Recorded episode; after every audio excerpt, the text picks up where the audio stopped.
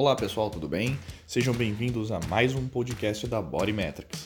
Hoje o nosso bate-papo é com o professor doutor Cássio Mascarenhas e com o nosso CEO Carlinhos Tavares. Nesse novo podcast, o professor Cássio vai falar um pouco mais sobre a aplicabilidade do Body Metrics para treinos de força. Espero que gostem.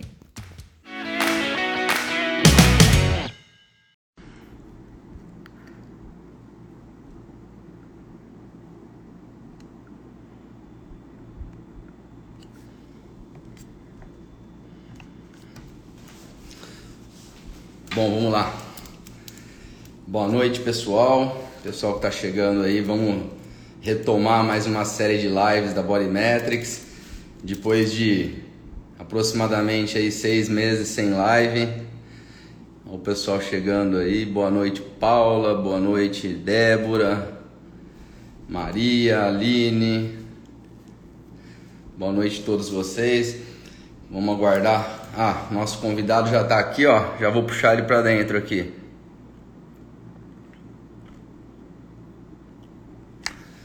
Já não vamos aqui. E nós vamos falar um pouco hoje de body metrics, hein? Nós Vamos ver. Ah. Cadê o mestre aí?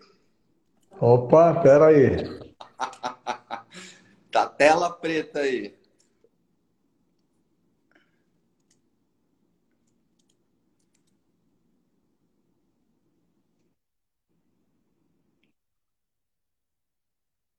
Tá, tá virado para outro lado. É, tô vendo, tá virado, mas por quê?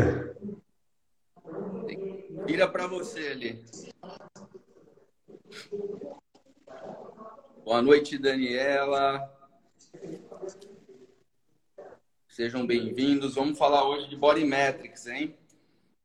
Cássio Mascarenhas vai trazer aí uma série de informações aí bem legais para a gente poder compartilhar aí com vocês. Boa noite, Aline, Denise, boa noite. Vamos chegando aí que o Cassião tá tentando resolver ali o. É, exatamente, pô, aqui tentando resolver tava... aqui, ó. Eu acho que então, ele está virado para lá eu a não sei como é tá que. Viu, Cassião? É, então, mas está virado para outro tá lado. Agora, só... E como é que vira ele para mim? Ali, não aparece para você apertar pra...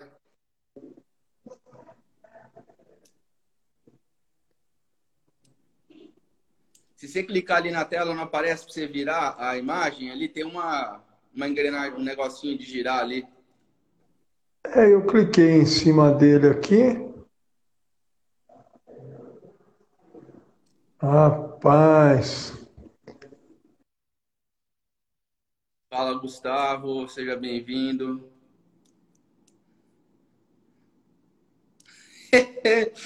é, Cassião tá com problemas técnicos ali. Vamos lá. Ela entra direto comigo aqui, ela tá ao contrário.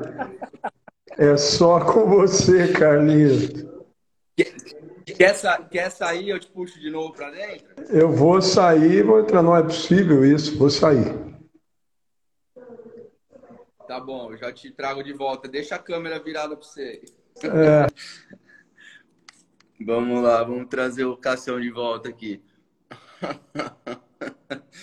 é, boa noite, William. Pessoal, aguenta aí, tem um pouquinho de paciência que o Cassião já volta aqui. Vamos trazer ele de volta aqui. Deixa ele, ele retornar. Então, hoje nós vamos falar de, de body metrics, né? Nós vamos trazer várias é, frentes aí, né, para se pensar sobre a avaliação por ultrassonografia, é, que até então as pessoas às vezes não estão muito atentas, né? Deixa eu ver aqui. A Cação tá voltando aqui. Então a gente muitas vezes pensa só no, no, na avaliação com ultrassom no âmbito da composição corporal, né? E Cassião? Oi, oi. Tá preta a ah. tela aí. É, então. Carlinhos, não, não consigo entender. Não sei o que é. Fala, Luiz Novamente. Carlos. Aí, ó. Aí, ó. Tá preto porque ela tá do outro lado, mas eu não consigo. A minha câmera tá para mim. Tenta virar para você o celular, eu te ajudo a ser se enquadrar. Não dá certo? Não. Ah, cara, inacreditável. Alguém aí, alguém aí. celular para você, inverte ele. Aí eu não consigo enxergar o que está acontecendo, cara. Alguém aí entende disso? Não sei, pessoal. Alguém que está acompanhando aí sabe o que pode estar tá acontecendo? Porque na minha tela aqui aparece aquela engrenagemzinha para eu virar, né? Se eu, se eu pegar aqui, ó, e, e virar, eu vou mostrar para frente lá.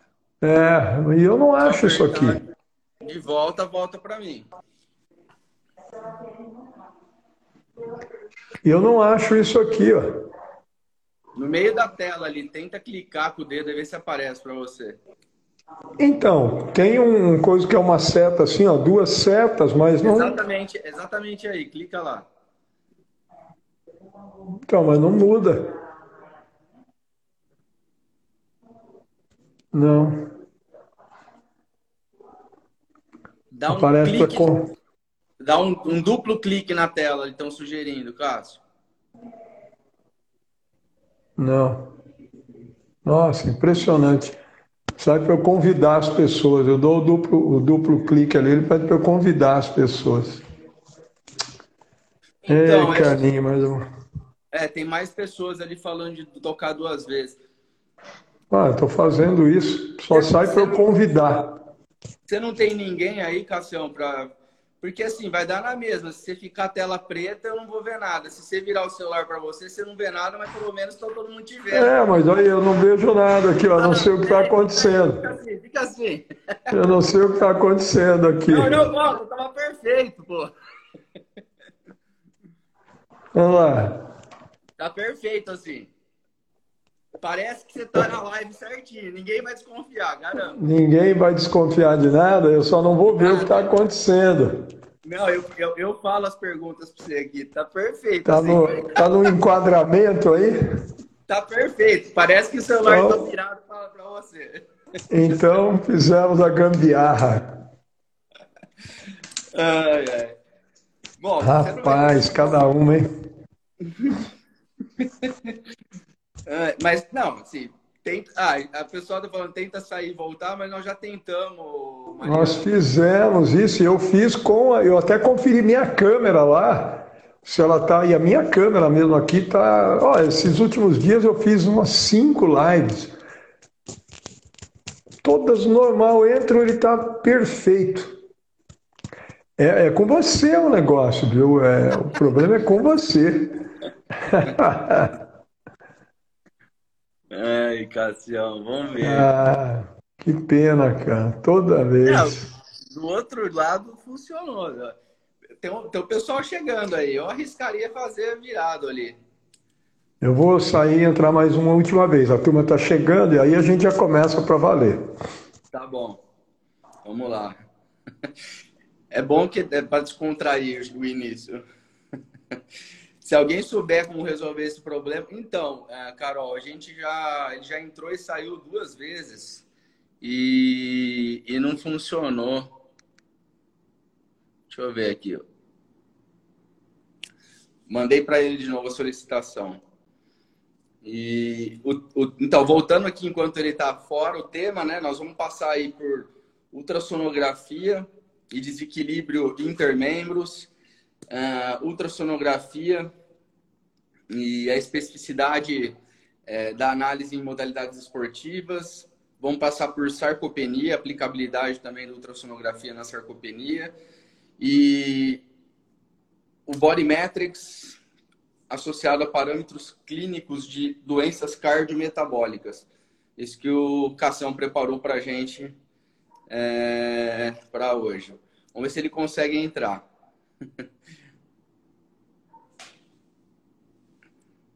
Ele tá, ele tá, tá aguardando, ele tá lenta a comunicação. Então, assim, é, eu acho que dá para ele tocar com o celular virado para ele.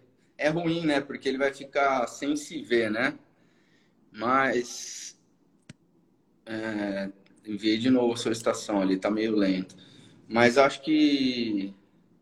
Tomara, Carol, tomara. Ixi, Maria. Sem chance, sem chance. Tá louco. Ai, Cassião, engraçado. É inacreditável, cara. E ó, não, e sabe o que eu fiz antes de, antes de solicitar? Eu abri uma live. Eu entrei no meu perfil e coloquei uma live normal para mim a câmera. Agora eu ponho aqui.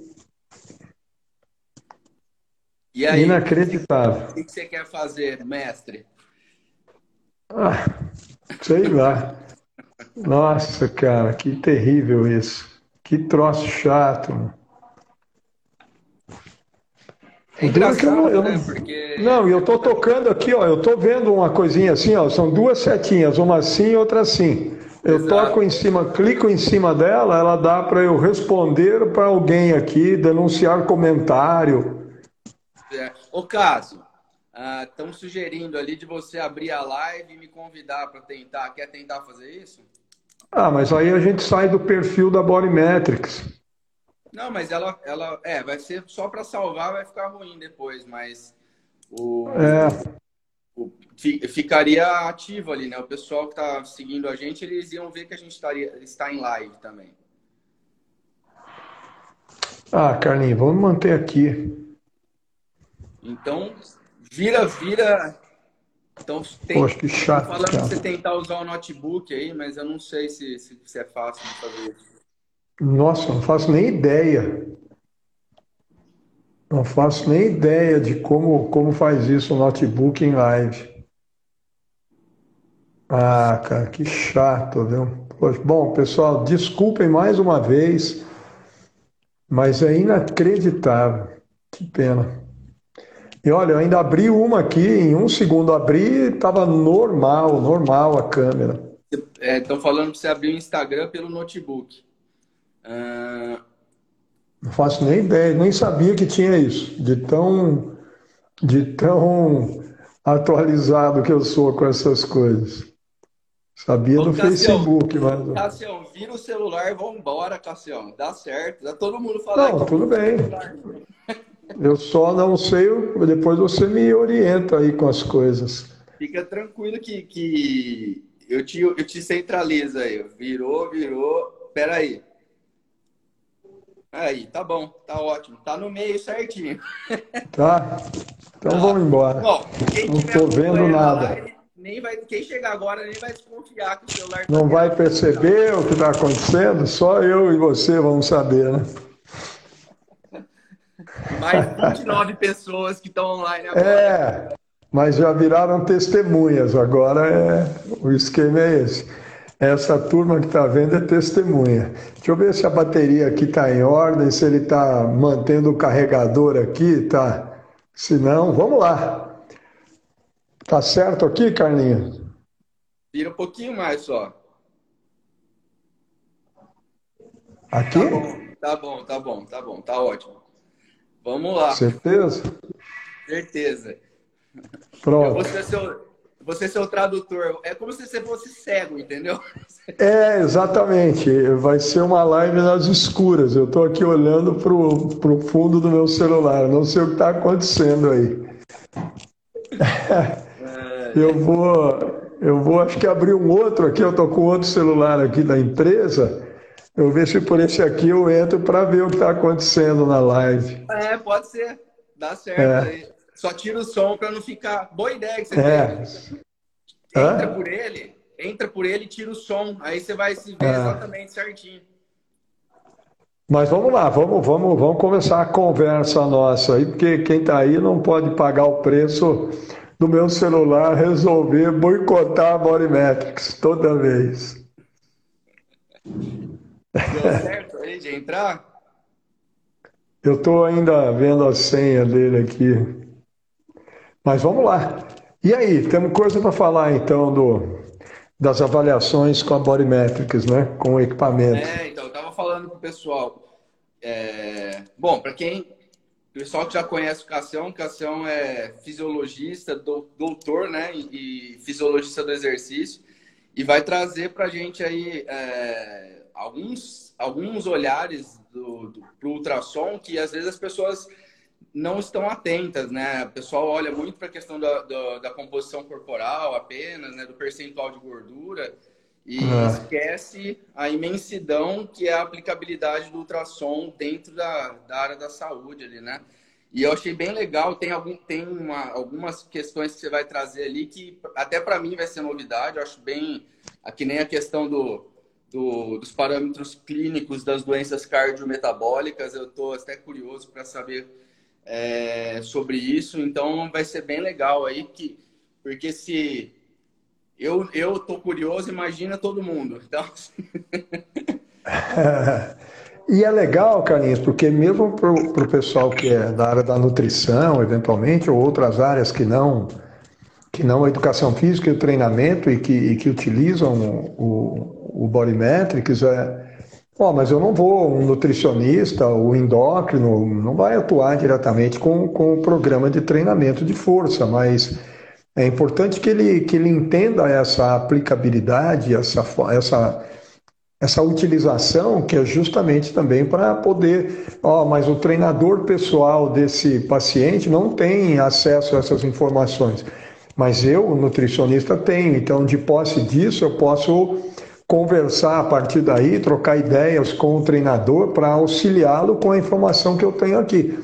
Aí, obviamente, cabe a esse treinador, a partir daí, começar a enxergar as demandas do treinamento a partir dos dados levantados né, pela, pela ultrassonografia. Então, é olhar mais mesmo para a espessura muscular, olhar mais para as relações de espessura, olhar mais para valores de normalidade de cada um dos, dos músculos em si, começar a olhar isso por faixa etária e entender melhor, não simplesmente é o que eu digo sempre, não simplesmente medir a espessura do músculo ou da gordura.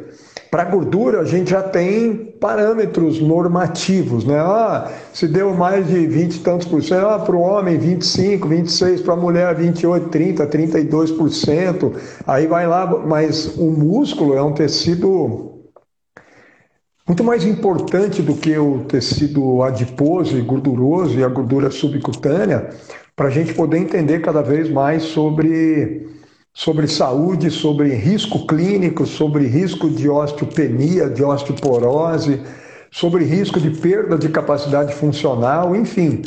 É, depois do sistema nervoso, né, depois do tecido nervoso, o tecido muscular é o mais importante, mas não do ponto de vista meramente estético, né? mas olhar para o tecido muscular e olhar para as medidas musculares do ponto de vista funcional, né, funcionalidade, e do ponto de vista clínico, o músculo, o músculo que se perde ou o músculo que se resgata é, informa muito para nós em relação a risco clínico né, desse paciente. Então é interessante a gente tentar mostrar um pouco disso né, para quem está aí na live, para abrir horizontes né, em relação ao, ao, equipamento mesmo e as medidas por ultrassom, né? É porque o pessoal que você falou, é, o mercado, né, como um todo, acho que a ciência, por um, por um, um bom tempo, olhou, olhou e estudou muito essa questão da gordura em si, né, da espessura de gordura, do percentual de gordura. E agora a gente, através do, de, de, da tecnologia por imagem, a gente passa a ter acesso ao tecido muscular e acho que o mais importante é começar a entender essa relação entre as duas coisas, né, Carlos? Não, não dá para olhar separado, né? Porque às vezes uma, uma espessura de gordura, vamos dizer, considerada alta por uma pessoa, por uma outra extremamente musculosa, talvez para nível de saúde esteja tranquila, né? Porque a, a relação músculo-gordura é uma coisa que deve ser olhada, né? E, então, exatamente. É, desculpa, assim, só para fechar, você, às vezes você pega pessoas extremamente magras visualmente, você faz um ultrassom e a pessoa só tem gordura, não tem massa magra nenhuma. É. E isso é prenúncio de, de doença, isso é prenúncio de problema, principalmente depois dos 50 e tantos, 60 anos de idade. E a gente tem visto isso também. E essa relação é uma relação interessante. Eu já vou começar com uma com uma dessa. A gente há dois anos atrás, você vê, foi quando eu comentei com você isso, acho que foi o ano passado, né? Nós estamos ainda até agora num grande projeto que nós vamos. já era para a gente ter conseguido terminar isso, e eu hoje já estaria aqui numa live trazendo dados concretos, mas uma tal de pandemia complicou toda a nossa vida, né?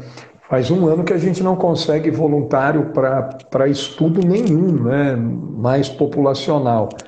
Mas agora a gente vai, vai começar um grande projeto justamente para confirmar isso que eu estou dizendo aqui, que já é um dado, é um dado primário nosso, um dado ainda um pouco incipiente, mas, mas que para mim ele, ele, ele, vai, ele vai se configurar em alguma coisa importante porque eu tenho visto isso se repetir muito né, nos alunos aqui e em, algum, em algumas coletas que nós fizemos.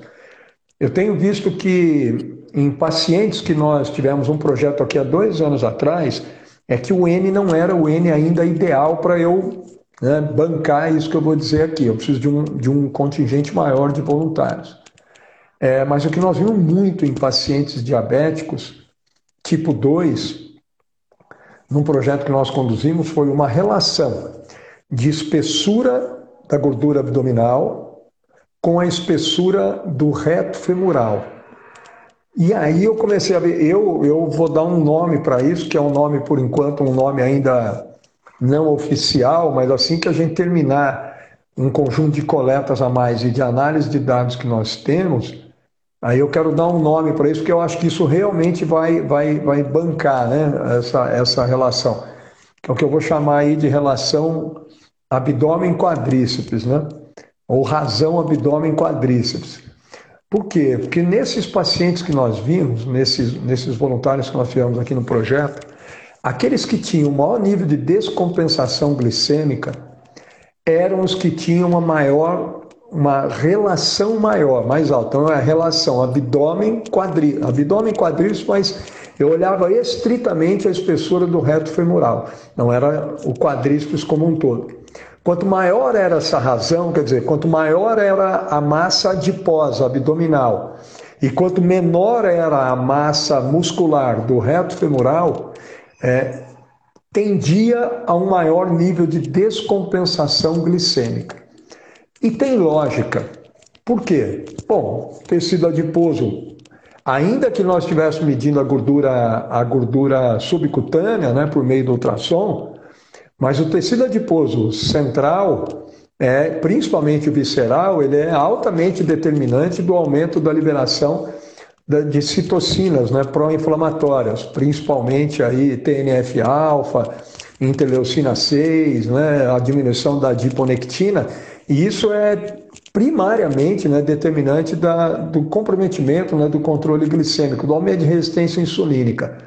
Mas isso sozinho é um dado importante. Mas quando a gente relacionava com a espessura do, do reto femoral, aí apareceram umas coisas para nós que começaram a nos surpreender. E é por isso que eu estou ansioso já há um tempo de fechar essa coleta com um número maior, um N maior, para eu ter uma confirmação maior disso.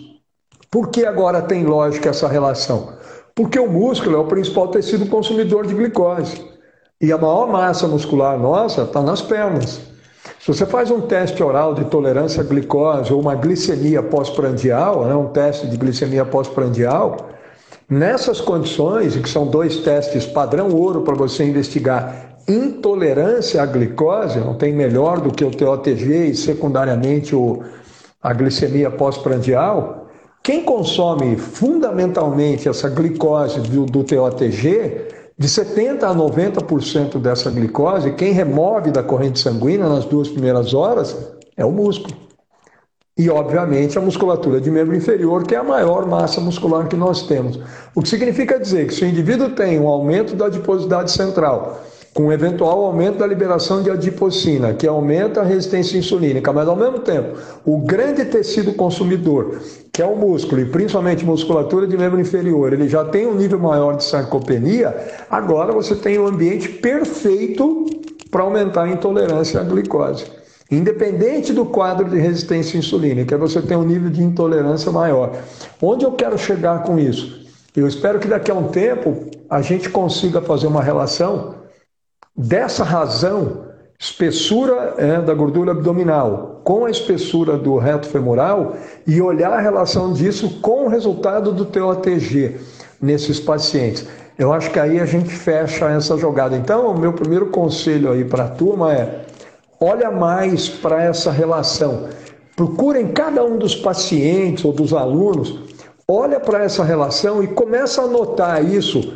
Daqui a pouco talvez estejam aí atendendo 70, 80, 100 pacientes, principalmente para quem trabalha com o pessoal que está com mais, é, com mais obesidade. É, olha para essa razão. Espessura do abdômen e espessura do reto femoral. Se começar a aparecer umas coisas que, que deixam, olha só que interessante, realmente, quanto maior isso eu tenho visto, aí a gente começa a olhar para isso em termos populacionais.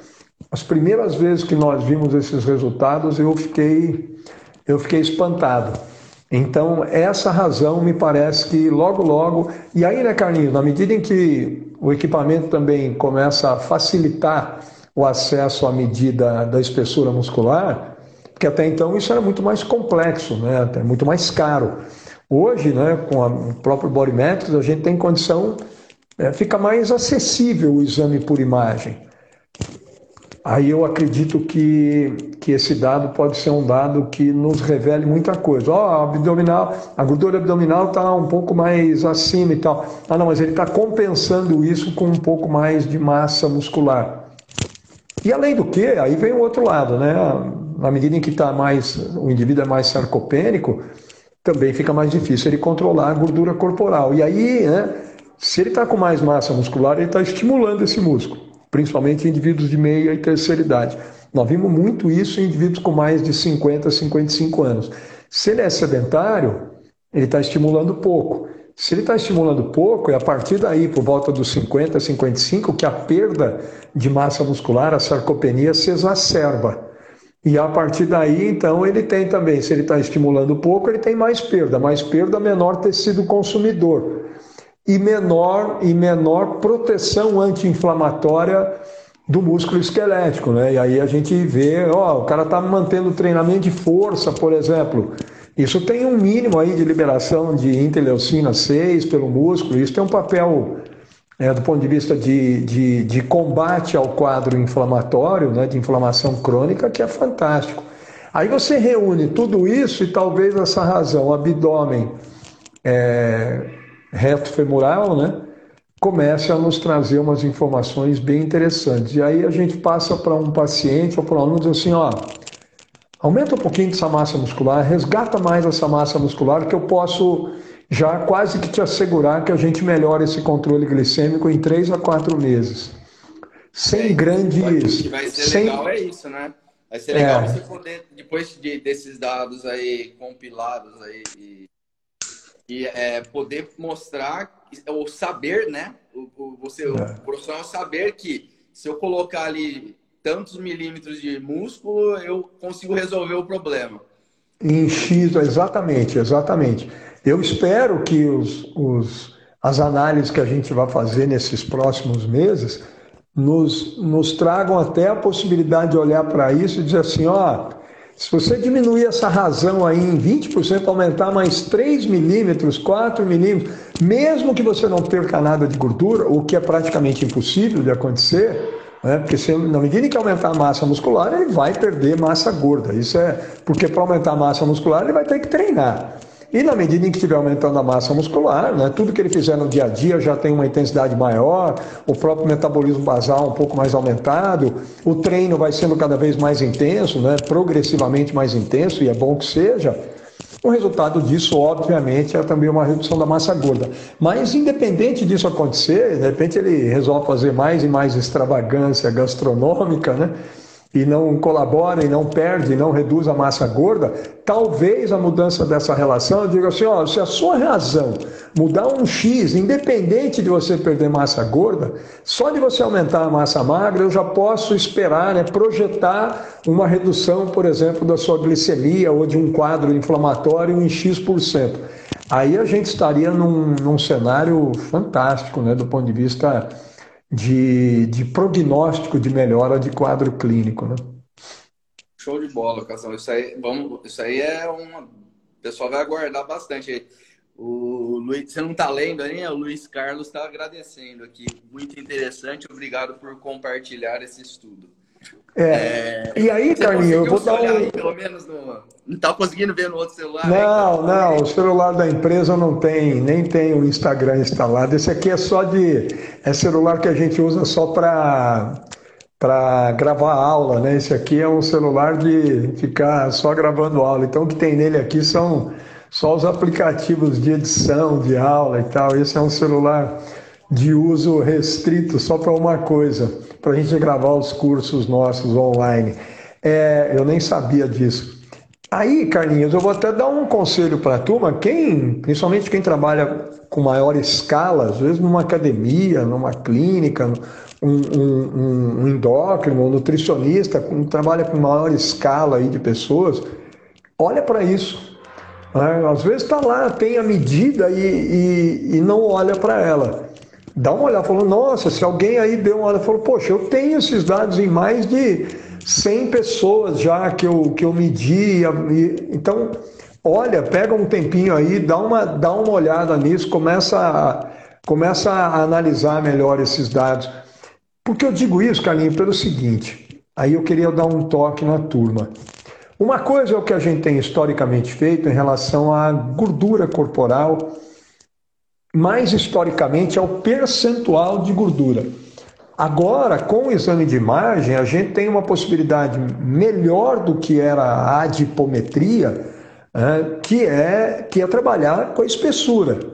Eu, particularmente, eu não faço cálculo de percentual de gordura. Não, não fazia já com a adipometria e não faço com a ultrassonografia. Por quê? Eu não me lembro se a gente comentou disso numa outra live. Quando eu pego numa adipometria, que não tem nem comparação com a, com a ultrassonografia, numa adipometria o que eu tenho é a espessura da dobra.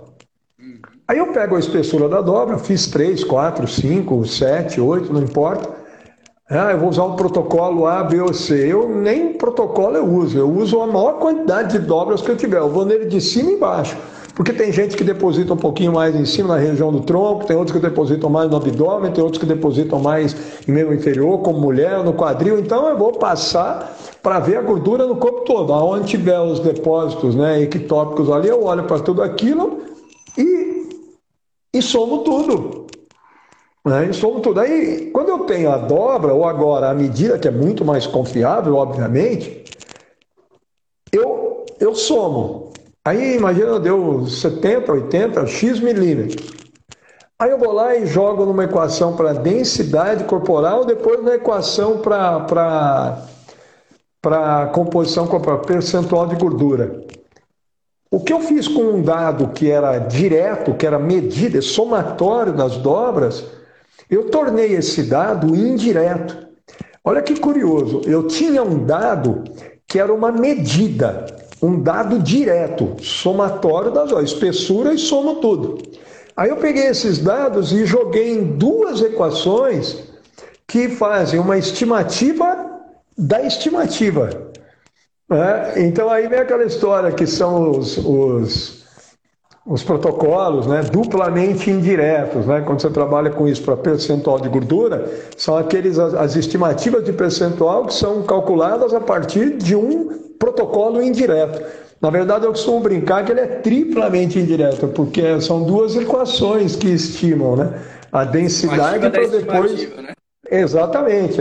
Então, eu não, eu não faço isso com um dado porque em medida e avaliação, qual é o melhor dado? É, o pessoal, eu sempre brinco com os alunos, eu digo assim, ó, qual é o melhor teste que existe para qualquer coisa, seja para para gordura, para força, para capacidade aeróbica, enfim.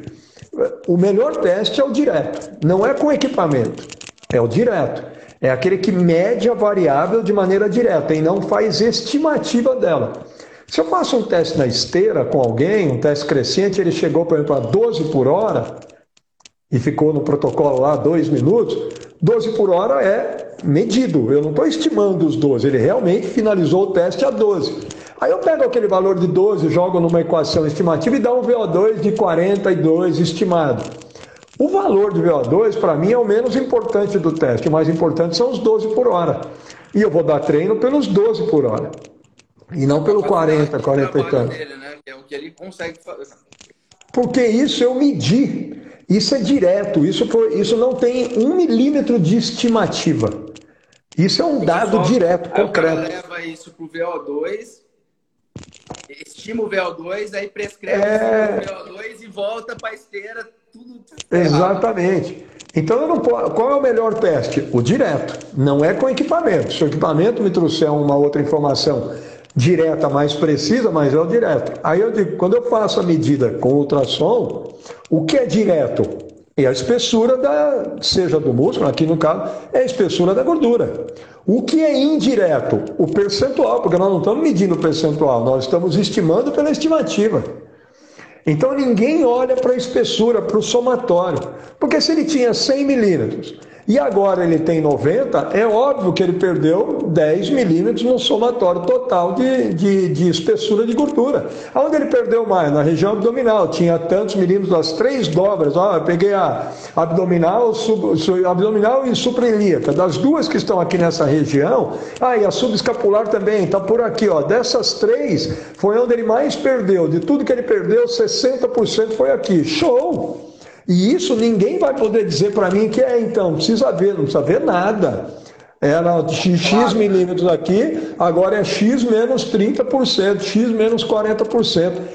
É cacifado, porque é medida direta. Quando eu levo isso para o percentual, aí os alunos sempre perguntam, mas quantos por cento eu tenho? Aí eu digo assim, olha, deu tantos milímetros. Você quer que eu faça uma adivinhaçãozinha aí? Agora não tem nada mais concreto do que isso. Mas, Cássio, como é que eu vou saber se ele está dentro do, da normalidade, se ele está acima do, da gordura corporal, da espessura? Já tem parâmetros para isso com população brasileira. Quem fez isso foi o Paulo Fernandes Costa. Eu posso, Carlinhos, se você quiser, até mandar para você uma tabela.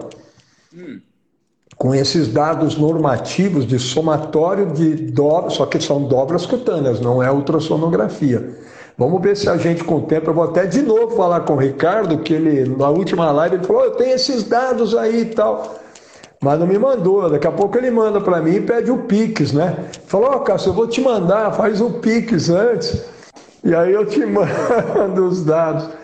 Mas para quem tem um, um N já grande, se você pega somatório, é, nessa, nesse estudo Costa, ele faz justamente isso. Faz o somatório e aí vê a mediana e os percentis, desde o percentil 5 até o 95. Quer dizer, quando está ali na mediana, percentil 45 a 55, é todo mundo que está onde? Na média, está normal o somatório, a quantidade de gordura que tem. E aí você pega alguém que está lá no percentil 75 para idade e sexo, e você vai botar a meta onde? Ó, ficar aqui no, no normal, na média. Ah, não, mas eu quero alguém bem sequinho. O que, que é tá sequinho? É estar tá num percentil 30, 35%. Com o tempo, a gente aprende a trabalhar com isso e alguém que vira até para você e fala, olha, eu quero, quero abdômen rasgado, né? Não sei o que, numa perspectiva estética. Você fala, ó, nós temos que entrar aqui, ó, no percentil 25 a 30%, que daria 32, 40 milímetros de, de espessura da dobra. Aí você aprende a trabalhar com esse novo parâmetro. Mas, rapaz, não existe nada mais direto do que você pegar todas as espessuras e somar tudo, né? Aí você não, não faz estimativa nenhuma. Então eu, eu sempre alerto muito para isso. Aí você olha para o músculo. É, começa a olhar para a espessura do músculo e aí você faz a relação. Aí vem o segundo ponto, Carlinhos. Ô Cássio, o que mais que você acha que, que tem de, de. Como é que eu vou usar aqui? De relevante nas espessuras. E aí que o ultrassom, para mim, né, e nesse caso o bodymetric, porque dá acesso à ultrassonografia com um custo que os profissionais conseguem é, ter mais acesso ao equipamento e à, e à tecnologia, porque até então não dava, é, eu começo agora a olhar para a espessura do músculo, ó, a espessura do reto femoral, do vasto intermédio, a espessura dos isquiotibiais, a espessura desse, ou daquele, a espessura do peitoral, a espessura do deltoide, a espessura do bíceps, do tríceps. Então começo a olhar para a espessura e vou lá para a sala de musculação e cruzo isso com os testes de força, teste de 1RM. Esses dados de 1RM, esses parâmetros normativos de 1RM ou de força relativa para cada faixa etária, esses eu tenho, porque isso a gente coleta há 20 anos. Esses, esses parâmetros eu tenho. Eu sei exatamente quanto, por exemplo, um homem de 20 a 30 anos, sedentário, eutrófico, deve ter de força máxima relativa no supino reto, no puxador, na rosca direta, no agachamento, no leg. Eu sei em todos. Por exemplo, o que é normal para homens de 20 a 30 anos, sedentários eutróficos no supino reto? Levantar em torno de 75% do peso corporal deles. Que dá um índice que eu chamo de índice, você conhece isso, o índice de força máxima relativa, de 0,75. E para as mulheres sedentárias de 20 a 30 anos? O que é normal elas levantarem no supino reto? 50% do peso corporal delas. Um índice de força máxima relativa de 0,5. Aí, Carlinhos, eu vou lá, faço o teste de força. Então a mulher está num nível normal: uma, duas, dez, quinze, trinta, cinquenta. Aí eu vou olhar as espessuras dos músculos que tem a ver com esse padrão de movimento: peitoral, deltoide anterior, tríceps, e começo a ver o que tem ali.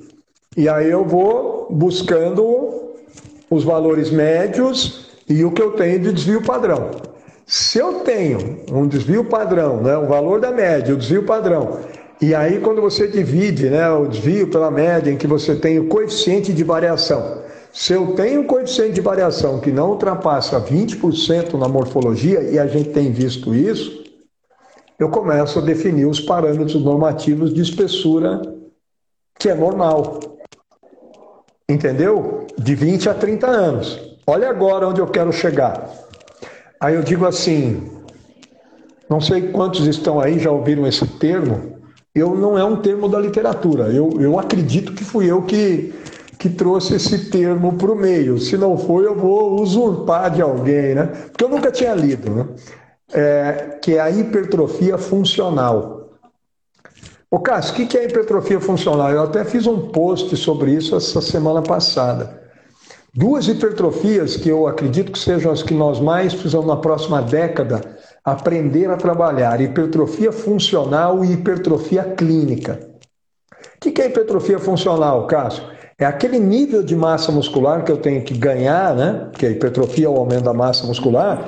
É aquele nível de massa muscular que eu tenho que ganhar para que o indivíduo atinja um nível de força compatível com as suas tarefas motoras cotidianas, seja no dia a dia dele, seja no cara que joga bola de final de semana, o cara que joga tênis, um atleta profissional, disso ou daquilo outro, enfim, aquilo que é o necessário para ele atingir a força que o leve a trabalhar bem, a funcionalidade dele está garantida.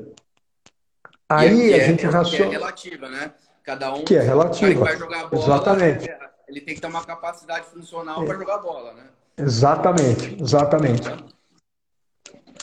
E aí, Carlinhos, a gente tem condição de racionalizar e objetivar, e o termo é esse mesmo, objetivar o treino de hipertrofia barra força. Por que objetivar? Porque eu tenho um objetivo. Hoje eu não tenho. O cara vai fazendo, escuta aí, fala, ah, vou aumentar. Até quando, filho? Porque se eu precisar aumentar muito, eu preciso treinar mais. Se eu precisar aumentar pouco, eu posso treinar menos.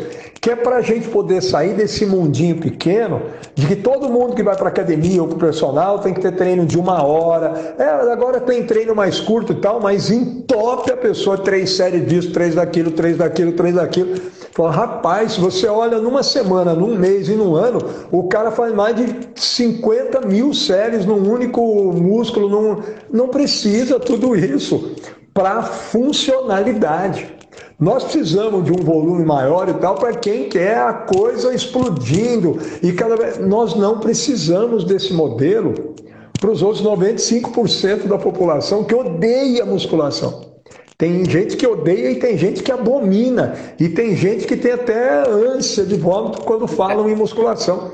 Mas é óbvio, né, que é o que eu brinco com os meus alunos. Por que, que seu pai e a sua mãe não vão? Porque todo mundo treina. Na educação física, 90% dos alunos de graduação está em, em, matriculado, está treinando em alguma academia. Quando eu mando ficar com o braço levantado quem tem o pai e a mãe matriculados em academia, 95% fica em torno de 6 a 7% só que tem o pai e a mãe matriculados em alguma academia. Aí fala, olha, tem alguma coisa errada aí, porque o pai e a mãe do futuro professor odeiam a academia. Então, é, é porque não tem objetividade, não tem objetivo. Agora eu boto ele e falo assim, ó, peraí, Aí ele está com 22 milímetros de espessura do reto femoral. O que é adequado para ele estar tá num nível de força bom, acima da média para a idade? Ó, por exemplo, 26 milímetros. Então eu já sei o que tem que buscar. Aí eu vou montar o treino para ele sair de 22 para 26. Então, para esse período, eu vou treinar o que é necessário para, num período de X meses, ele bater 26. Aí, na medida em que você entende disso, e aí é qualidade do processo de treino, você treina o suficiente para isso. Eu aqui, eu treino com os alunos nossos musculação 10 minutos por dia. O treino mais longo de musculação tem 12 minutos, dois dias por semana, 12 minutos por dia.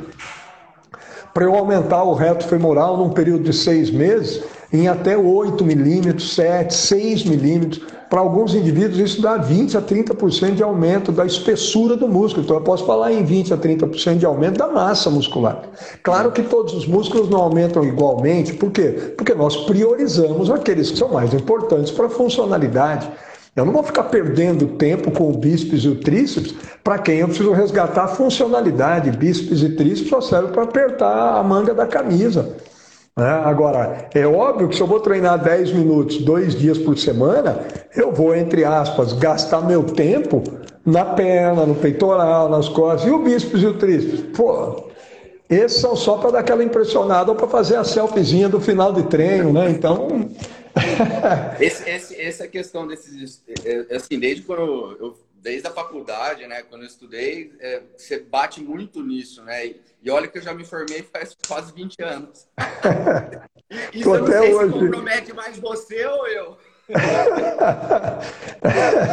então, assim, é, você, já, você já tinha essa linha, né, de comprovar isso, né, Cação? Que não precisava, não precisa de tanta treino, tanto tempo para se obter resultado, né? E você já provou isso mais de mil vezes, né? Então, e ainda assim, parece que as pessoas eh, tendem a. Eu não sei se é um problema psicológico, eu não sei, mas é psicológico do profissional, entendeu? Ele não consegue, é. às vezes, é, ou, ou não estuda também, né? Não tem conhecimento para saber o que acontece. Porque se é tivesse, é o cara ia trabalhar único. menos e entregar mais, né? Ia é. Ia fazer render muito mais a hora dele, né?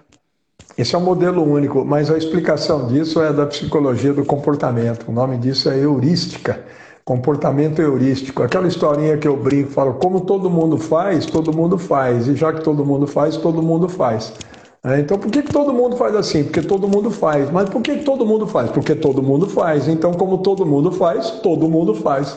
É, é, é, é difícil para o cara, né? É, se ele não tem conteúdo suficiente para convencer o aluno dele daquela, daquele processo que ele quer propor, até o aluno dele olha o que todo mundo faz e cobra do professor do que todo mundo faz. O professor não tem bala na agulha para fazer o cara é. acreditar nele, para por ali. Estou né? protegido, estou protegido pelo coletivo. Na medida em que eu faço o que todo mundo faz, ninguém vai me questionar. Escuta, por que, que você faz o que todo mundo faz? Ou é porque eu faço o que todo mundo faz, né? então não me questiona, porque se todo mundo faz, não dá para questionar. Né? Então ele fica protegido pelo coletivo. E, e, isso tem um lado, é a preservação da espécie. Né? Deixa eu ficar, porque se você começa a fazer tudo diferente, você tem que ter argumento e consistente, sólido, para poder convencer o lado de lá, porque senão as pessoas vão achar que você está errado. Falou, mas peraí, se todo mundo faz uma hora, você quer dizer para mim que em 10 minutos, aí tem que ter argumento e resultado para mostrar. Então esse é um ponto. E o outro é que o cérebro é, é copiador mesmo, né? O nosso cérebro é altamente especializado em copiar. Então aquilo que mais está disponível é o que a gente mais reproduz. Isso vale para tudo, vale para roupa, vale para os para gírias, vale para o jeito de falar, até o sotaque, né? O sotaque nada mais é do que uma mera cópia do cérebro num lugar que você está, e aí até a língua enrola diferente. Se eu for para o Rio de Janeiro e morar uns dois anos lá, logo, logo, quando você me fizer a próxima live, eu já. Ô Carlinhos, só sexta-feira eu posso, né? Então aí. Naturalmente. Agora, isso, Carlinho, é top a gente olhar para essa relação e falar, poxa, olha, cada, olha o campo que, que o uso do, do, do, do, do exame por imagem me, me traz. Né? Eu consigo saber exatamente o que é, e aí eu venho para o outro lado, que é o aspecto clínico. Aí chega aqui um paciente diabético, com cinquenta e tantos anos, descompensado. Eu vou lá, meço, por exemplo, a espessura do, do, do reto femoral e vejo que ele tem um nível mais baixo do que a média para a idade dele, sedentário para a idade. Eu acabei de fazer um, um diagnóstico clínico de sarcopenia. Ó, a média é para sua idade é de 27, 26 milímetros. Você está com 21, 22. Eu posso dizer assim para ele: olha, dentro do que é a média e o desvio padrão e o coeficiente de variação, eu posso, a partir de todas essas relações, afirmar que você está sarcopênico. A teoria diz que sim, mas eu agora comprovo em você a sarcopenia, porque eu fiz essa medida. Entendeu? Aí eu falo assim: tá, e o que você chama de hipertrofia clínica? Agora eu preciso primeiro devolver para ele aquilo que é o normal, porque esse essa, essa espessura mostra para mim que aqui tem um nível já de sarcopenia que é, que é um, um nível de, de massa muscular de sarcopenia que compromete a, a que compromete a, a, o funcionamento do organismo dele como um todo. Parte dessa descompensação glicêmica, disso, está aqui. E, ao mesmo tempo, esse quadro dele, por exemplo, inflamatório, esse quadro de, de, de intolerância de resistência insulínica, está fazendo ele perder massa muscular. Aí é o círculo vicioso. Uhum. É, a resistência insulínica aumentada e a inflamação crônica faz com que ele tenha um maior nível de catabolismo. Esse maior nível de catabolismo faz com que ele tenha cada vez mais dificuldade de controlar o quadro clínico dele como um todo, círculo vicioso. E aí ele fica cada vez mais hipocinético, aí ele começa a ter mais dor articular associada para qualquer movimento mais sustentado, aí ele vai ficar mais hipocinético ainda. Pronto, aí olha o cenário que se estabeleceu. Se eu conseguir fazer a leitura disso por uma espessura desse ou daquele músculo, nós estamos no céu. Quer dizer, não estaremos, né? Esse, esse paciente não estará no céu. Por quê? Aí eu estabeleço aquilo que eu chamo de hipertrofia clínica. Quanto eu preciso resgatar e promover de ganho de. Porque com esse paciente é resgate. Quanto eu preciso promover de ganho de massa muscular, de resgate, para tirá-lo de uma condição de é, é, vou chamar assim de massa muscular, né, um nível de massa muscular que contribui para a piora do quadro clínico. Se eu conseguir resgatar isso, pelo menos para aquilo que é o normal para a faixa etária, eu já tenho, o que nós começamos a falar aqui na live, eu já começo a ter uma expectativa em números de projeção de melhora do quadro como um todo. Por quê? Ué, porque eu devolvi o tecido que mais facilita no controle de quadro clínico de doença crônico-degenerativa, crônica não transmissível. Isso está muito claro na literatura. Esse, Poxa esse, vida. Na sua cabeça, esse resgate, esse processo já de resgate, até colocar o cara na normalidade, você já considera hipertrofia funcional? Ou a hipertrofia funcional vai a partir daí agora? Agora você está normal. É. Agora nós vamos. Daqui para frente eu vou te colocar onde você precisa. Isso. Como que você enxerga? É, eu, eu, considero a, eu considero essa que promove o resgate para a normalidade eu considero essa uma hipertrofia clínica, porque é como se eu estivesse fazendo uma reabilitação cardíaca. O paciente vem aqui, tem a função cardíaca abaixo do normal por conta da doença estabelecida, por conta de um infarto, ele tem 50 anos e 7 metros de VO2 máximo. Eu preciso colocar ele para 9. Quando ele tiver 9, ele está reabilitado. Quer dizer, clinicamente, agora ele está normal. E daqui? Daqui eu coloco um nível melhor para aumentar a funcionalidade dele. E a ideia minha do funcional é justamente essa: 20, 30% acima do que é a média para os não sedentários. É, desculpa, para os sedentários. Por quê, Cássio? Porque eu não consigo. Eu falo, ah, o fato de ele estar tá no normal, daquilo que é o normal para o sedentário, Já não poderíamos entender isso como algo funcional e tal, não tem problema, não precisa de mais músculo do que isso? Com 20 a 30 anos, tudo bem. Agora, daí para frente não dá mais. Por quê? Porque nós já começamos a perder massa muscular. Então eu preciso garantir isso aqui. É, só que de 20 a 30 anos nós não vamos ter esse problema, porque as doenças crônicas, em 99% dos casos, elas se estabelecem daí para frente, 35, 40 anos principalmente para frente. Quem aí trabalha né, com a área clínica sabe disso. Então é aí que eu começo a me preocupar, é aí que eu começo a olhar. Eu não quero esse indivíduo simplesmente com o que é normal para 40 anos, porque o normal para 40 anos já é menos do que foi no auge. E no melhor momento funcional da vida dele, no melhor momento clínico da vida dele. Lá com 20 anos ele não tinha risco nenhum. Por que, que ele não tinha risco nenhum? Olha para a musculatura dele e olha para o quadro como um todo. A perda de massa muscular, né, o sedentarismo com a perda de massa muscular e depois a perda de massa muscular e o impacto dela no nível de hipocinesia é catastrófico para o sistema.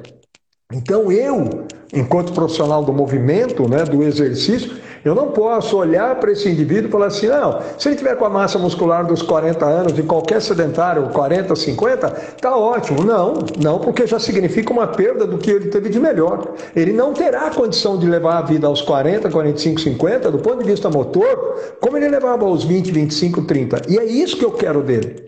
Eu preciso devolver para ele o melhor momento funcional da vida dele, porque é isso que afasta das doenças crônicas não transmissíveis, porque elas são doenças de, de diminuição do nível funcional do organismo, das possibilidades do organismo combater condições clínicas relevantes. Né? E não, não só um antígeno, um patógeno qualquer, um vírus, uma bactéria. Eu estou falando de combater. A, ó, todos nós com 20 anos também comíamos mais. Eu comia muito mais quando eu tinha 20, 20 e poucos do que com 40 anos de idade. Mas eu tinha muito mais dificuldade de manter a massa gorda com 40 e hoje do que quando 20, 20 e poucos anos de idade. A explicação é óbvia. Né? Ela é óbvia. E ela passa primariamente, quase que totalmente, pelo músculo. Então as pessoas se dão ao luxo de perder. E aí, enquanto eu sou alguém do movimento, o que, que eu quero? Eu quero aquela musculatura para que ele tenha condição morfológica e funcional para voltar a ter uma vida motora ativa, porque isso vai determinar todo o restante de mudança que eu quero promover no organismo dele. Então eu não quero ele, ah, a massa dos 40, dos 50 anos, para ele ficar deitado no sofá. E boa parte das pessoas com uma perda normal de massa muscular aos 50 anos fica mais no sofá do que andando subindo escada. Aí ele olha para o filho dele e fala: quando eu tinha seu pai, vamos fazer. Ah, quando eu tinha sua idade. Isso não nos interessa, porque é isso que tem levado as pessoas para a doença. Então eu preciso mudar a massa muscular, a força, para mudar o comportamento. Qual é o comportamento desejado? Aquele do auge funcional. Então é por isso, Carlinhos, que eu entendo que é do normal, dos 30 anos para frente, é do normal para 20, 30% a mais, né, de massa muscular é em torno de 10 a 15 a mais, porque isso resulta num ganho de 20 a 30% de força. É pouco, Carlinhos. Porque entre 30 e 50 anos nós perdemos aproximadamente 12, 15% da massa muscular. Eu preciso resgatar mais ou menos 10 a 15%, o que determina em torno de 25 a 30% de aumento da força, porque ela não vem só do músculo, tem um fator neural e tal. Sim. Pronto. E aí eu boto ele do ponto de vista motor, como ele foi no auge funcional dele. Isso é tudo que eu preciso. Isso é o que eu chamo de hipertrofia clínica. Essa nós já trabalhamos. Quando eu venho aqui, eu recebo, ó, paciente oncológico, paciente diabético descompensado, é 100% é sarcopênico. Então já vem com uma massa muscular menor do que o normal para a idade. Esse, ele já tem, né, antes do diabetes, ele tem uma outra doença, que é a sarcopenia. Sim. Ele tem Se que resgatar, isso aqui, a primeira sarcopenia, né? Porque é ela, porque é ela que vai ajudar, exatamente, é ela que vai ajudar no quadro geral. Sem músculo, não se combate doença crônica não transmissível. Não tem jeito. Não é no remédio, o remédio não mudou comportamento. É só alimentação. Fala bastante, você falando bastante de comportamento, né, Cássio? Muda muito a parte, a parte psicológica da pessoa também, né? Ela se sente mais Sim. capaz e cada vez mais, e isso muda mais ainda o comportamento, né? E a saúde, né? É, é a autoeficácia. vai ficando é. entregue, né? Dizer, né? É, é a autoeficácia, ele se sente cada vez melhor para fazer as coisas e isso motiva. E aí vem, aí vem quem está gerenciando um pouco isso, né? Que, ó, eu estou te dando condições, e é por isso que eu também costumo sempre dizer que tudo isso que a gente está fazendo é meio. É, o cara não posso olhar para alguém, botar ele aqui dentro da academia e imaginar que isso aqui é o fim e é o que justifica. Não, isso aqui é meio para que ele lá fora mude a vida dele motora e a partir da mudança na vida motora muda a vida como um todo. Então, Calil, eu, eu sonho com uma coisa, eu não sei se é um mundo utópico demais, mas do ponto de vista profissional, primeiro que eu sonho com um mundo em que não exista sedentarismo, né? principalmente depois dos 40 anos, e que está ali numa praça, e aí tem cada vez mais praças, as pessoas ali, aí passa um senhor de 80 anos correndo ali com o neto, brincando com uma bola, fazendo isso, dando uma cambalhota com o neto, sem precisar chamar o SAMU, porque ele deu a cambalhota porque caiu, né? Eu, e as pessoas brincando, se divertindo, aquele monte de gente, famílias em praças, jogando, brincando, se divertindo, sorrindo. Esse é um mundo que eu, que eu sonho. E o outro é, do ponto de vista da atuação profissional na saúde, é um mundo em que um treinador pessoal, um personal trainer, tem contato direto, franco, constante com o nutricionista responsável, com o endócrino responsável, né, com, com um terapeuta responsável, e eles estão ali né, trocando informações de avaliações para poder, a partir daí, definir o melhor esquema de intervenção. Cada um dentro das suas competências, dos seus saberes, e das suas limitações né, e possibilidades em termos de investigação de quadro, mas para poder compor isso tudo né, de uma forma tal que a gente conseguisse efetivar aquele tão, aquele tão propalado, né, é, é, aquela tão propalada intervenção multidisciplinar né, e interdisciplinar. Ela efetivamente não existe na nossa realidade, pelo menos não no que diz respeito a a exercício e treinamento. Às vezes, nem dentro de uma equipe desportiva que você tem lá o fisiologista, o treinador, o preparador físico, o nutricionista, fisioterapeuta, às vezes ali dentro você não tem a inter e a multidisciplinaridade acontecendo. Imagina aqui fora, né? E lá, no alto rendimento, né? Você está falando. Né? É, e dentro, e dentro de uma equipe, né? Tipo, eu sei porque eu já trabalhei muito, já vi muito. Eu falei, ó, oh, o fisiologista faz os testes e o preparador físico não usa os dados. Eles não, não conseguem fazer os, os dois departamentos conversarem. O nutricionista não sabe exatamente qual é o gasto calórico do treino do fisioterapeuta, do, do treinador e do, do, do preparador físico. Escuta, quanto gás de caloria o treino aí dessa equipe? Equipe por. Ué, eu não sei, não tenho a menor condição de saber. Como não tenho a menor condição de saber? E aí dá, aí a gente entra no é nutrição isso não é comida. É, nutrição é outra coisa, né? Você está intervindo como nutricionista? Não, estou dando comida para eles, porque eu não sei quanto gás de caloria, os caras não me passam o gás calórico estimado do treino deles, pô. Quem que vai fazer esse cálculo? Jesus Cristo? Não dá, né? Cassião, eu, só para não perder aqui, faz um tempão que colocaram aqui, mas eu não deixei passar, não. É, é. O, o Leonardo Pimenta aqui, depois o, o Júlio Vieira, eles, quando você estava falando daquela questão da, das dobras, que você tem o. É Paulo, né? O, o que tem a pesquisa, o trabalho? Paulo, Paulo Fernandes Costa. É, eles falaram para colocar, ah, basta dividir por dois uh, os dados do ultrassom, etc. Que, assim, na verdade, existe no briefing técnico lá da fábrica, talvez seja um caminho para começar oh. a, gente, a, gente, já ficar mais próximo do que precisa. No briefing Pô, técnico, é, já, já foi mostrado ali, depois eu posso te enviar o briefing, não sei se você tem legal. o briefing técnico que mostra que a, a ultrassonografia ela tem uma, uma espessura de gordura de duas a três vezes menor do que a prega. Então isso já está mostrado ali no briefing. De Pô, repente show. já é meio caminho andado, pelo menos para olhar para os dados de uma outra forma, né? Sim. É... Sim. é, porque o que tem lá na tabela é, é, de prega. Eu tenho as minhas, os meus dados pelo ultrassom, porque já faz, pô, faz 11 anos. 11? Faz 11 anos que eu uso ultrassom. Né? Foi. Então, foi. Que eu, é, o eu comprei... que eu conheci na vida foi o seu. 11, 12, vai para 12. Eu comprei, é, eu comprei ele em agosto ou setembro de 2009. É, o seu ultrassom é de 2009, é isso mesmo. É, o meu ultrassom é mais velho do que um monte de gente que, que tá na live aí. ou, tem, ou tem mais tempo de profissão, né? Mais tempo de mercado. É, não, o meu ultrassom tem mais tempo de profissão que muita gente. Aliás, o meu ultrassom é tão antigo que já nem funcionou mais, né, Carlinhos? A gente já teve que trocar.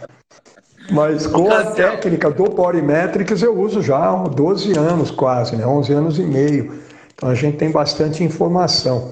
Agora, Carlinhos, uma coisa que eu queria chamar a atenção da turma é justamente isso. É, primeiro, essa questão da medida direta, e a outra é avaliar. É, não, não, não parem na medida, porque avaliar é o quê? Avaliar é diagnosticar. É, eu peço um exame para o paciente, ou eu faço um recordatório, ou eu peço um exame é, perfil lipídico, o que vem lá são números, são medidas. Se eu não interpretar aqueles dados e fizer o meu diagnóstico, eu morro na medida. Com medida a gente não faz nada. Com a informação, com o dado, com o número, eu não faço nada. Aquilo só ganha sentido quando eu interpreto, quando eu avalio, quando eu diagnostico.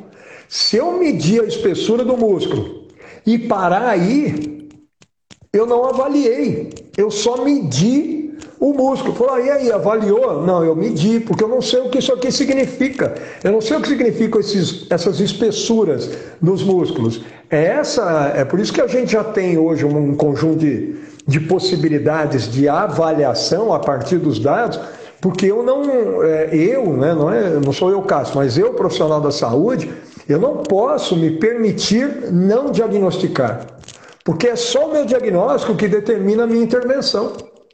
Ah, então, se eu pegar, medir o, músculo dele, falar, ah, está com 25 milímetros, aí eu agora usar esse dado e só na próxima, olha, 27, aumentou, hein?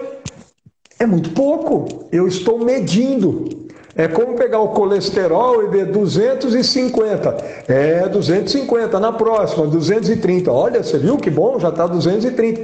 Mas o cara fala, o que, que significa 250, 230, 200? Falou, oh, não sei, não sei. Quer dizer, não adiantou nada, né? porque aí é que vem até o título da nossa live. É, isso aqui é norte. Quando eu diagnostico, eu consigo enxergar demandas, o que eu preciso. Então é fundamental para todo mundo começar a olhar para essas espessuras e começar a tirar conclusões do que elas significam. Então, isso que eu estou dizendo para você, dessa razão, abdômen reto femoral, da espessura com a força de uma RM, é, da idade com a perda, do normal, é tudo porque nós não nos permitimos ficar no número. É olhar para isso e falar assim: vai ter que sair um diagnóstico daqui, para ter uma avaliação para mostrar para mim, para apontar horizontes para mim, o que eu preciso fazer, quanto eu preciso. Um último exemplo disso é desequilíbrio muscular. Eu é, vou eu lá, faço ultra. Daí, é, exatamente. Eu vou lá, faço ultrassom, quadríceps e isquios. Existe uma relação. Existe. Para tudo existem relações morfológicas e funcionais. A funcional eu já tenho. A razão de força entre quadríceps e isco, na verdade, não sou eu. Isso é da literatura há mil anos, que é o torque em isocinético. O que a literatura não tinha e nós temos hoje é nos equipamentos convencionais de musculação, cadeira extensora e flexora. Nós fizemos muita pesquisa com isso e eu já tenho essa relação. Aí eu vou lá e olho para o ultrassom. Vou lá, faço a medida do isco, do quadríceps, do isco e olho, opa, aqui tem uma diferença morfológica que não é. que está muito fora, está muito discrepante da média.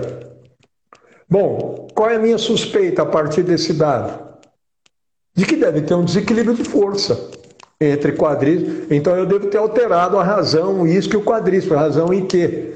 Primeira coisa que eu vou fazer com, com um indivíduo desse.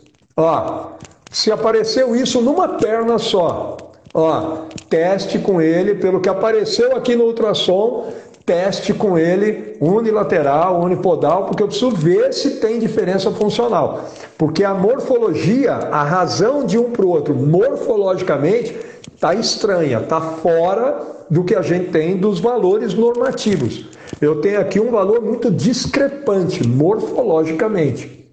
Aí nós vamos lá e fazemos o teste. Apareceu coisa. Quando aparece 1, 2, 15, 30, 50, eu começo a ter mais um dado normativo. Aí, quando me aparece uma razão dessa, eu olho para ela e falo assim: ó, aqui deve ter uma diferença de força de 25%. Por quê? Falou, de mais de 100 que eu tenho, nós já quantificamos, quando tem essa diferença morfológica entre um e outro, nós fizemos o teste na média, dá uma diferença de força de tantos por cento. E se aparecer isso aqui? Eu já sei o quanto eu tenho que resolver de força e de resgate de massa muscular. De novo, eu fiz uma avaliação. Eu não parei na medida, eu me permitir interpretar esses dados. Isso leva um tempo, por quê? Porque você tem que ter dados, né? você tem que ter quantidade, um N interessante. Mas para quem está trabalhando com isso já há alguns meses, já tem dado aí. Né? É só agora parar, respirar e começar a fazer algumas comparações com isso. Sim. E aí, Carlinhos, eu quero só chamar a atenção da turma para o seguinte: pessoal, é, ciência não é para ser feita só por pesquisador, só para quem está dentro da universidade. Ciência nós temos que fazer todo dia. O que é ciência? É a incursão no desconhecido, é aquilo, é tentar responder aquilo que nós não sabemos. Só para isso serve a ciência. Então tem um monte de coisa que nós não sabemos e que talvez dados que a gente colete no dia a dia nos tragam essas informações. Então tem muita coisa que eu nunca vi na literatura e que eu fui medindo no meu ambiente desde quando eu me conheço por gente e que eu ia fazendo os testes e ia começando a com um contingente maior de testes, não sei o que, aí que eu fui descobrindo coisas que era isso é ciência. E acima de tudo, aquilo que resolva o seu problema.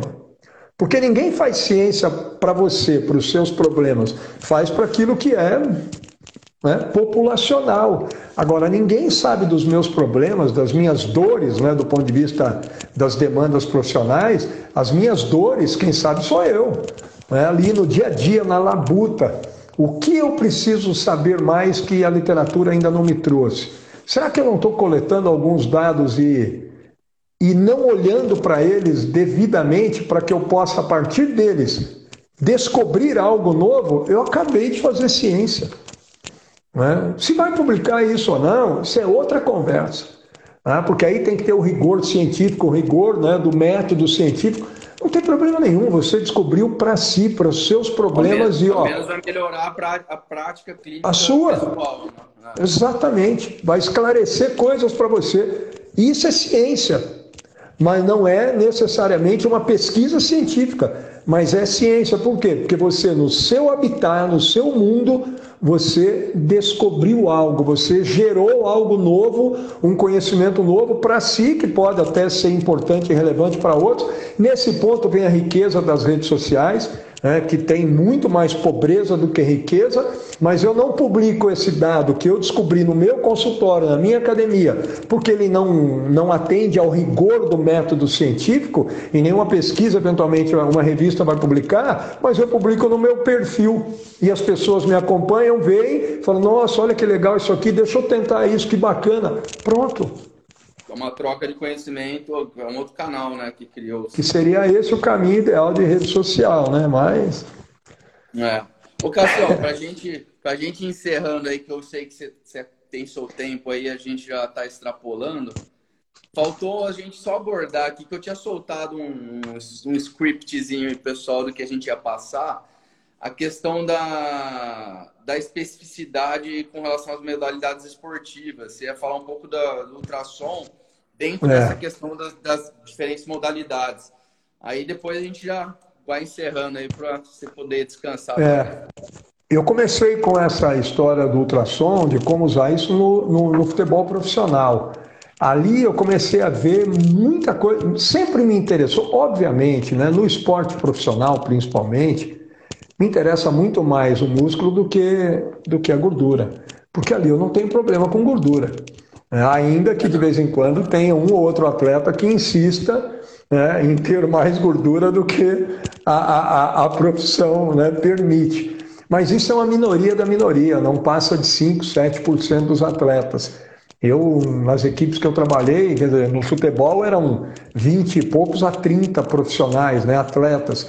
Eu não tinha mais do que, sei lá, um, dois, né, então 10% no máximo, que me traziam problemas com gordura corporal. Agora, quem me ensinava muito mais, porque desempenho atlético era justamente esse esquema de, da massa muscular, onde eu comecei a aprender muito em termos do que significava uma, uma massa muscular mais pronunciada é, e funcionalmente pronunciada e as razões, relações entre é, trem anterior, trem posterior, gasto, foi no futebol. Eu começava a medir dos atletas.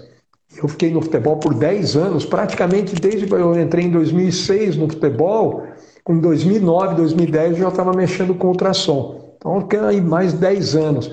E nós começamos a ver essas relações para o futebol, depois nós fizemos alguma coisa disso no basquete.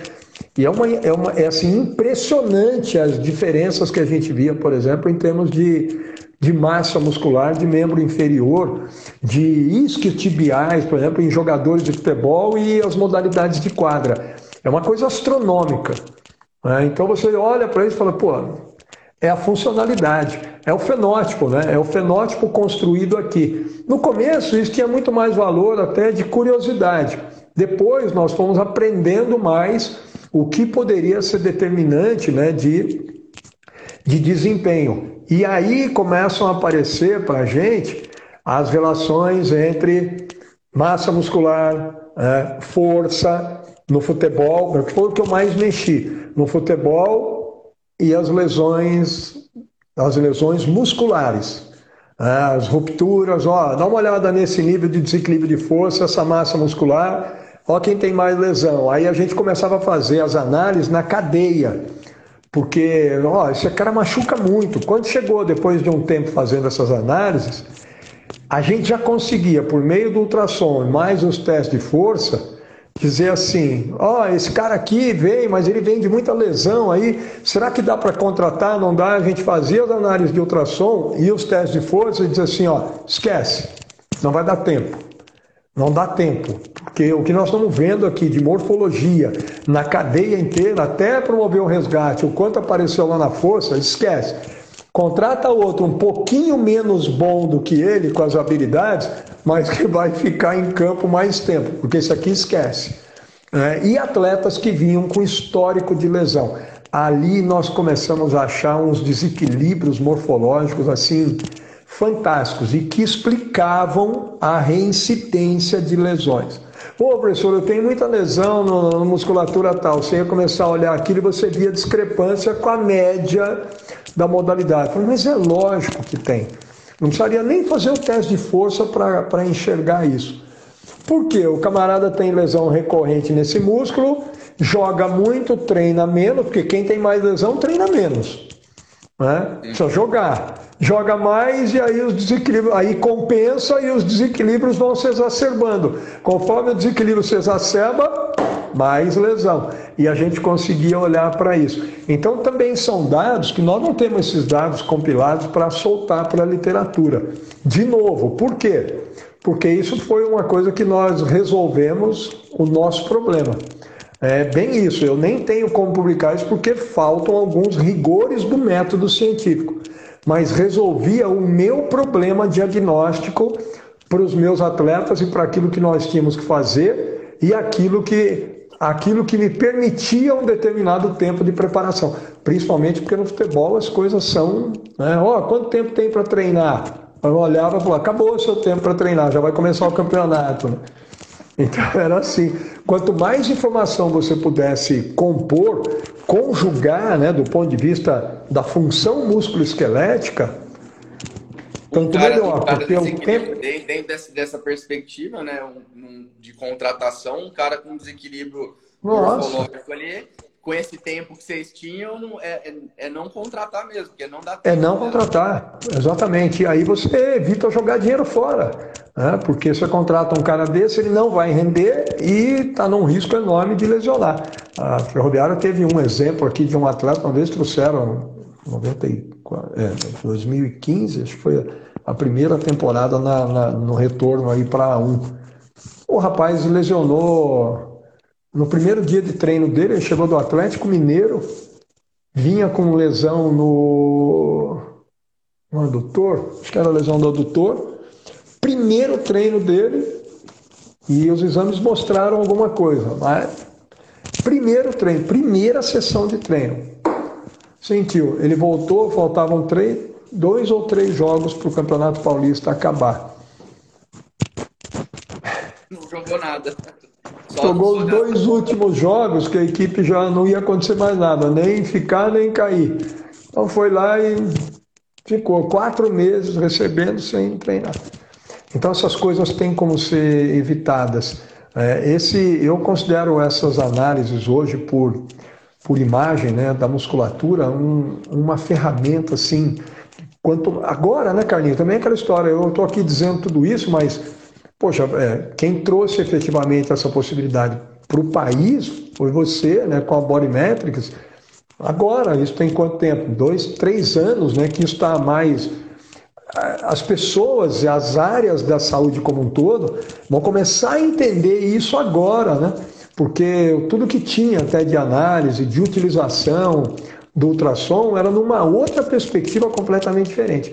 O Bodymetrics traz uma possibilidade, primeiro, pelo acesso fácil por conta de custo. E segundo, né, de, de não, não é a lesão que eu estou querendo identificar, o rompimento de fibra, de quantas foram, não é para isso que ele veio ao mundo.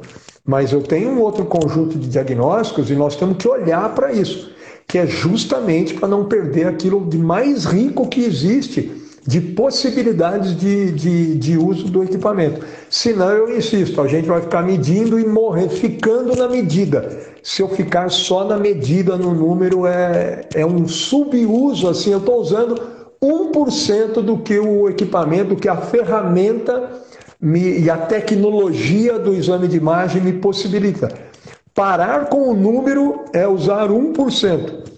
Então nós temos que avançar, até porque se ele me oferece inúmeras possibilidades a mais do que o valor, eu não posso ficar no valor. E aí, né, Carlinhos, para fechar, vem o outro lado. Uma coisa é você ter o equipamento e a, e, a, e a tecnologia dele na sua mão. Outra coisa é quem vai pilotar a Ferrari, né? Sim, verdade. Então, a Ferrari é um belo carro. Mas tem piloto, tem piloto mediano, tem piloto bom e tem piloto brilhante. O piloto brilhante tira mais do carro, né? Sim. Então, é olhar para o body metrics é... e dizer assim, ó, dá para pilotar melhor ele, né? É, é, o, é o caso do pessoal que às vezes tem, investe no ultrassom, faz o treinamento e, e, a gente sabe que o body metrics ele apresenta aquelas duas formas de medição, né? A do ponto simples, né? E a da imagem, né? E a pessoa, fazendo por comodidade, fica fazendo ponto simples. E ali eu falo que é o uso, é um adipômetro caro, é. né? Aí a pessoa acaba subutilizando, né? E eu falo, é uma, é, eu uso muito essa questão da Ferrari, é ter a Ferrari na garagem sem combustível, né? É. Aí não adianta nada. É, então, e ficar no tem... ponto simples é a subutilização da subutilização, né? Porque se você ficar na imagem só no número, você está subutilizando. No ponto simples, você está fazendo a subutilização da subutilização, né? É. E aí, assim, é, é, é um negócio que nem você falou, né? Existem pilotos e pilotos. É... O cara que vai pilotar melhor, ele treinou mais, né? Ele estudou mais, ele é talentoso é. também. Agora, não é diferente no, no, na utilização de uma tecnologia, é o estudo, né? A pessoa tem que estudar, tem que querer melhorar e tem que é. fazer uso daquilo porque a, a eficiência né, e a excelência vem da prática. Não adianta pessoa achar que vai pegar o equipamento e sair fazendo qualquer coisa, né? Então, é. por isso que a gente oferece o, o treinamento e a gente tem um, hoje um conteúdo muito rico lá para o pessoal é, dar esse start com o equipamento, né? Porque depois é o que você falou a live toda. Depois é a pessoa, né? Ela, é, a gente ensina ela a utilizar o equipamento, mas a, as interpretações e como ela faz as associações é dela, né? É, dela. O uso da informação é de cada profissional, de cada área específica de atuação, né? Então é bem, é bem isso. E Carlinho, é, é quem mais aprende é quem mais fuça. Então é assim, é fuça, né? pega resultado, pega dado, não, não, não negligencie nada, não, não pare naquilo que é o mais óbvio, elementar. Mediu, pronto, tá aqui. Quem mais aprende, quem mais descobre é quem fuçar, quem esmiuçar, quem vasculhar mais os dados que está levantando. É quem vai conseguir fazer dele uma interpretação muito mais rica, uma avaliação né, muito mais preciosa e é quem vai fazer dele né, um, uma, uma ferramenta que vai me, me abrir um horizonte enorme aí do ponto de vista do ponto de vista diagnóstico e a partir daí também de intervenção. Né? Então é, é por aí. O conselho final que eu deixo é esse: fuça, né? vasculha tudo, vasculha tudo, porque tem coisa aí, tem aprendizados aí nesses dados. E, e, mede tudo. O ultrassom é uma imagem, mede tudo. E vai aprendendo com as medidas. Né? E quando tiver de folga, pega ele e mede, chama gente para medir, para aprender cada vez mais com essas medidas, para poder fazer um uso dele com muito mais excelência, não tenha dúvida. Show de bola. Cassião, muito obrigado mais uma vez aí por mais, ter aceitado é o nosso convite mais uma vez. E, pô, Cassião, você é campeão com o Instagram, com a Body Magic. Eu não posso deixar de falar, mas. ai, ai. Pra quem, não, quem chegou depois não vai entender nada, mas. Não, não vai entender nada, mas tá tudo certo. Vai entender agora se eu virar o celular aqui. Pô, o que aconteceu? Eu tava de celular virado, eu tô aqui só no fundo do meu celular, eu tô vendo aqui a live vai ficar gravada, então ninguém vai perceber nada. Então... Ninguém vai ver. Cassião, brigadão, viu, cara, por tudo. Obrigado eu. conhecimento que você passa aí. Pessoal, tá todo mundo, você não tá vendo, mas tá todo mundo agradecendo aqui, ó. Obrigado pelos esclarecimentos. Legal. Outro, ótimos esclarecimentos. Parabéns, professor. Pessoal dando palminhas, soquinhos e tudo mais aqui. Bacana. E, o pessoal tá, tá agradecendo aí você e eu agradeço também. Legal, gente. Estamos aí, Carlinhos. Sempre que precisar, né? E é sempre gostoso a gente conversar sobre essas possibilidades. Então, estou a todo momento aí disposto e disponível. Maravilha, pessoal. Obrigado, viu? Obrigado, obrigado pela. Obrigado por quem ficou aqui nos ouvindo esse tempo todo aí. E, e quem é, tiver alguma coisa a mais. Não para de agradecer aqui, ó. O ah, legal.